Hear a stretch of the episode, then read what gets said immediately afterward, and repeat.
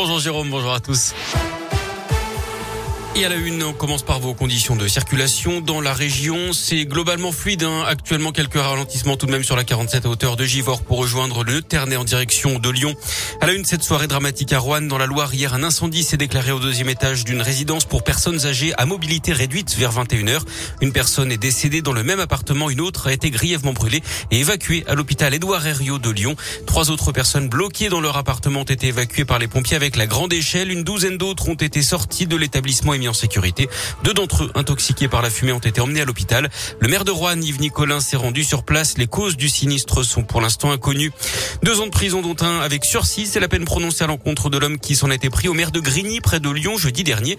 Il l'avait giflé pour une histoire d'attribution de logement. Il devra purger une peine d'un an de prison à domicile avec bracelet électronique. Il était également mis en cause pour avoir menacé de mort et insulté les élus présents avec un couteau. Le mis en cause a également l'interdiction de paraître à Grigny. Il devra verser 1000 euros de dommages intérêts au maire de la commune. Et puis cette réunion d'urgence au Conseil de sécurité sur la crise entre la Russie et l'Ukraine. Le président russe Vladimir Poutine a mis le feu aux poudres hier en ordonnant à ses troupes d'entrer dans les territoires séparatistes de l'Est de l'Ukraine. L'Ukraine et les Occidentaux qui dénoncent une violation de souveraineté et annoncent des sanctions. La secrétaire adjointe de l'ONU estime que les prochaines heures et jours seront critiques. Le risque de conflit majeur est réel et doit être évité à tout prix, dit-elle. Porter des chaussures de running, des vestes imperméables ou de la maroquinerie made in Auvergne-Rhône-Alpes, ce sera bientôt possible. La région veut relocaliser la production du textile qui se fait encore souvent à l'étranger, en particulier en Chine ou au Vietnam.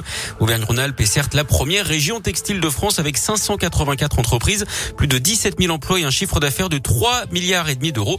Mais il faut aller plus loin pour réindustrialiser et créer plus d'emplois.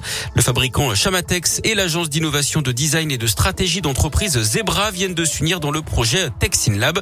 Objectif créer une marque locale et produire ici pour vendre ici. Gilles Réguillon est le président de Chamatex Group. On a aujourd'hui 6 unités en Rhône-Alpes. On emploie 290 personnes et l'objectif c'est de s'appuyer sur ces unités de conception, de production pour fabriquer en local et plus on lancera des projets, plus on aura des emplois dans les structures du groupe Chamatex et également dans le microcosme de sous-traitants qui nous entourent. L'objectif, évidemment, c'est d'activer un microsystème rhône-alpin d'emploi, de marque et de générer un cercle vertueux. Chamatex a investi récemment 10 millions d'euros pour développer la fabrication de baskets dans une usine en Ardèche avec la création de 100 emplois pour produire 500 000 chaussures par an d'ici 2024. Du sport et du tennis, retour gagnant pour Novak Djokovic. Le Serbe numéro 1 mondial s'est facilement imposé au premier tour à Dubaï hier contre l'Italien Lorenzo Muzzetti.